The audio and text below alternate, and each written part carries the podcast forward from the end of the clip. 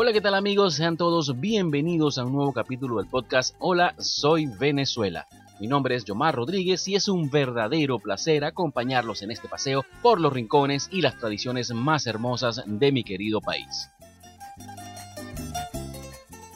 En este capítulo hablaremos de Playa Medina, uno de los lugares más icónicos del oriente venezolano. Pero además hoy tenemos una gran sorpresa, una invitada de lujo con quien estaré conversando más adelante. Estén atentos porque el tema con ella es el liderazgo en el turismo. La península de Paria, que está ubicada en el nororiente venezolano, esconde en su costa norte maravillosos escenarios famosos por sus paradisíacos paisajes.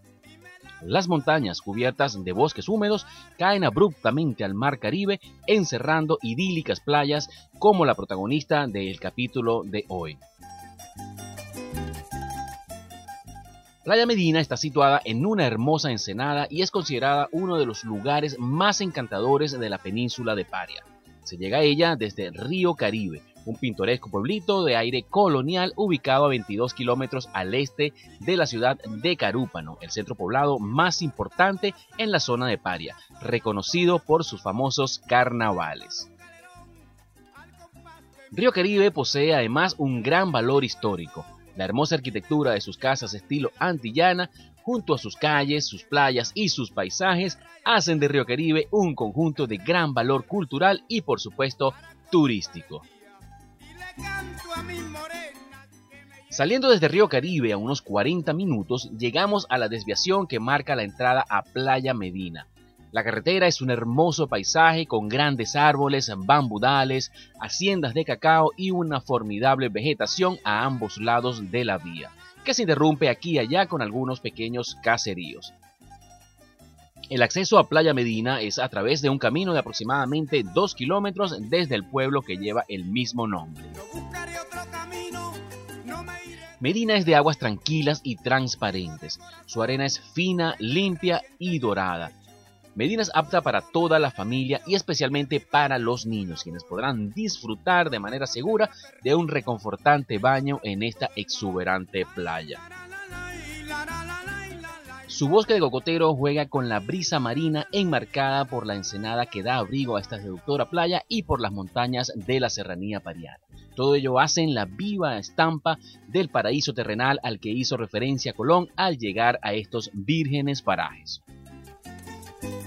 Medina cuenta con servicios de hospedaje en un complejo tipo cabañas con una arquitectura muy bien integrada al paisaje, que permite al turista pernoctar y pasar una noche encantadora arrullado por los relajantes sonidos del mar, así como despertar acariciado por la fresca brisa marina. Medina también es un ejemplo exitoso de turismo comunitario. La comunidad organizada ofrece servicios de alquiler de toldos y sillas, ventas de productos artesanales y servicios de restauración en el que ofrecen comidas típicas elaboradas con frescos productos de ese generoso mar Caribe. Ir a Medina es ir al encuentro con la exótica naturaleza de la península de Paria, con sus aguas azul profundo, llenas de vida marina, playas vírgenes y montañas cubiertas de bosques nublados. Es acercarnos a los santuarios de desove de las tortugas marinas que cada año entre febrero y julio llegan por decenas a anidar en la arena de las playas parianas. Dos meses después ocurre el milagro de la vida. Cientos de tortuguillos corren desesperadamente hacia el mar. Solo uno de cada mil llegará a ser adulto. Este realmente es un espectáculo único y muy conmovedor. Playa Medina es referencia nacional e internacional como uno de los mejores destinos de Venezuela en el segmento Sol y Playa. Medina es sinónimo de tropicalidad, Ir a Playa Medina es también visitar una tierra donde la pesca y la agricultura dan el sustento de vida a hombres y mujeres.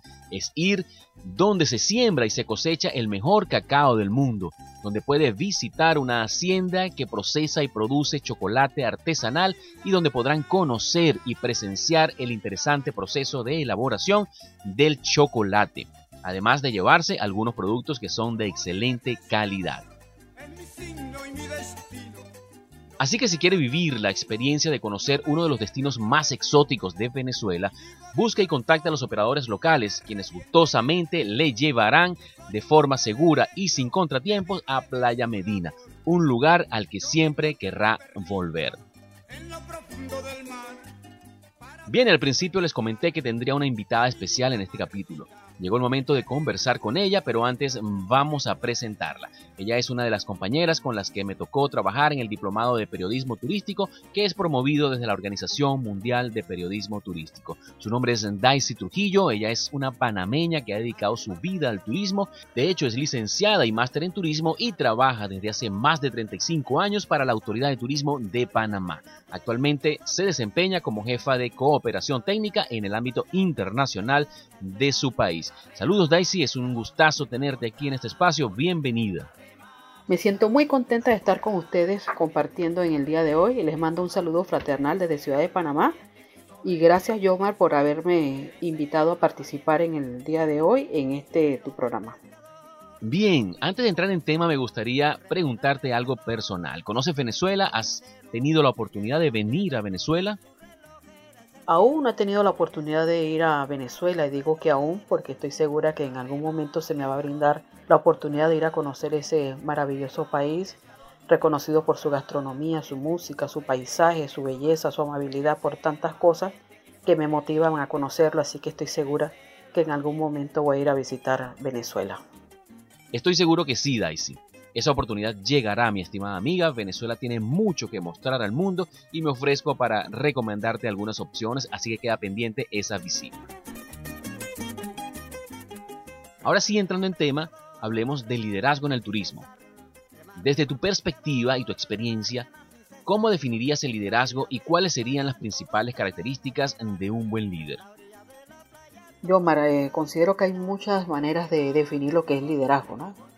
Desde mi experiencia puedo decir que considero que el liderazgo es eh, principalmente la capacidad que se tenga de motivar a los integrantes de, ese grupo, de los colaboradores para que den lo mejor de sí y lograr que todos estén comprometidos en el trabajo que están realizando, en el objetivo que está desarrollando el grupo, en los objetivos comunes, pero siempre con un ambiente de respeto. El líder no se siente superior a nadie, sino que él sabe que todos en conjunto hacen precisamente ese grupo, que se requiere un balance adecuado y lo importante de un líder es que tiene que planificar, pero a la vez saber ajustarse según las situaciones que se le puedan presentar y teniendo siempre la opinión de sus miembros para lograr que el trabajo en equipo se realice.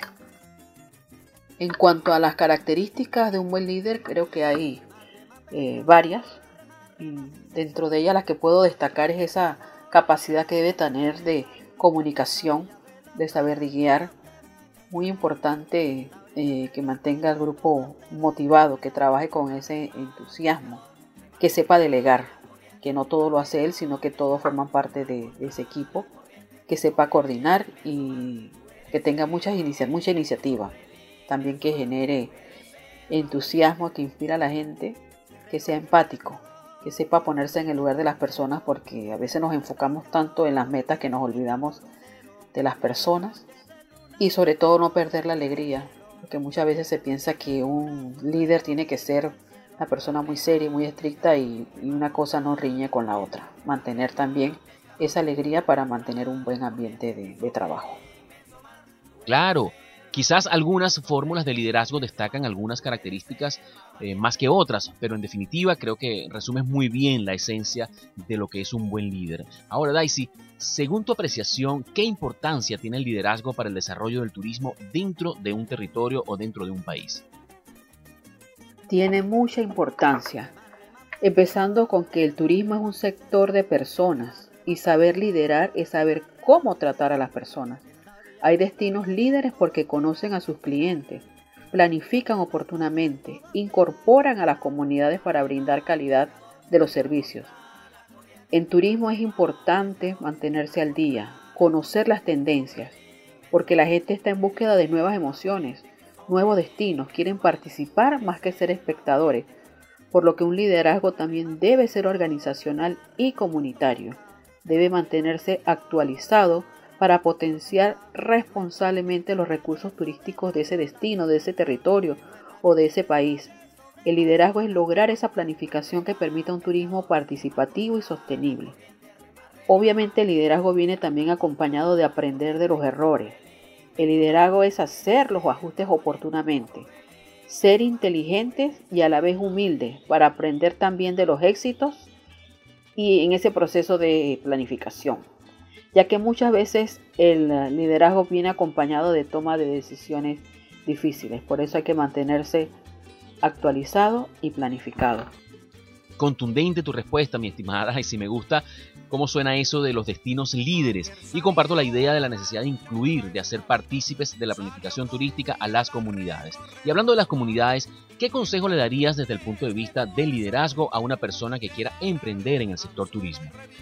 Lo primero que le digo es que reconozca que es un líder, porque emprender es tener liderazgo. También que tenga presente la importancia de tener claras las metas y el objetivo de lo que va a realizar. Conocer su mercado y el recurso humano que requiere y el que tiene a disposición. Que es importante que tenga claro estos puntos. Conocer el sector y mantenerse en constante actualización pero esas son las fórmulas tradicionales. Como mencioné al principio, el turismo se trata de personas, por lo que pueden variar las situaciones. Y de ahí que no hay un solo estilo de liderazgo, ya que pueden variar dependiendo de la situación que lidiamos y debe estar dispuesto a reinventarse, estar en esa constante actualización y sobre todo tener pasión por lo que hace. Bien, mis amigos, ya lo saben, pasión, planificación y actualización constante para ser líderes y emprendedores exitosos. Daisy, qué gusto de verdad que pudieras compartir con nosotros toda esa experiencia que has acumulado a lo largo de tu vida. Para cerrar nuestra entrevista, me gustaría que nos dejaras una reflexión final para nuestra audiencia. Para finalizar, solo puedo decirles que recuerden que en turismo es importante la atención, la calidad de los servicios, mantengan el liderazgo pero sin avasallar.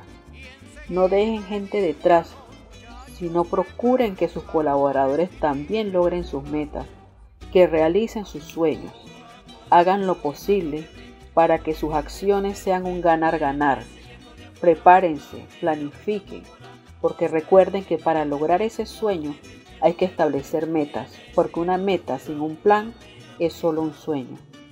Muchas gracias por haberme invitado a compartir con ustedes en el día de hoy. No les digo un adiós, sino un hasta luego. Muchas gracias.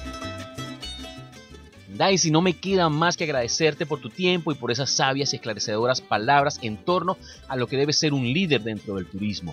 Estimados amigos, conversábamos con Daisy Trujillo, una panameña que ha dedicado su vida al turismo, licenciada y máster en turismo y jefa de cooperación técnica en el ámbito internacional para la Autoridad de Turismo de Panamá. Ha sido una grata experiencia conocerla y un honor poder entregarle sus palabras a través de este espacio. Si te gustó lo que escuchaste, comparte este audio con tus amigos y síguenos en nuestro canal de Telegram Hola Soy Venezuela, donde estaremos compartiendo este y otros contenidos y donde además podrás dejarnos tus comentarios. Bien mis amigos, hasta aquí este capítulo de su podcast Hola Soy Venezuela. Antes de despedirme, quiero comentarles que este espacio llega a ustedes gracias a la Organización Mundial de Periodismo Turístico. Les dejo todo mi cariño y me despido hasta la próxima entrega. Bye bye.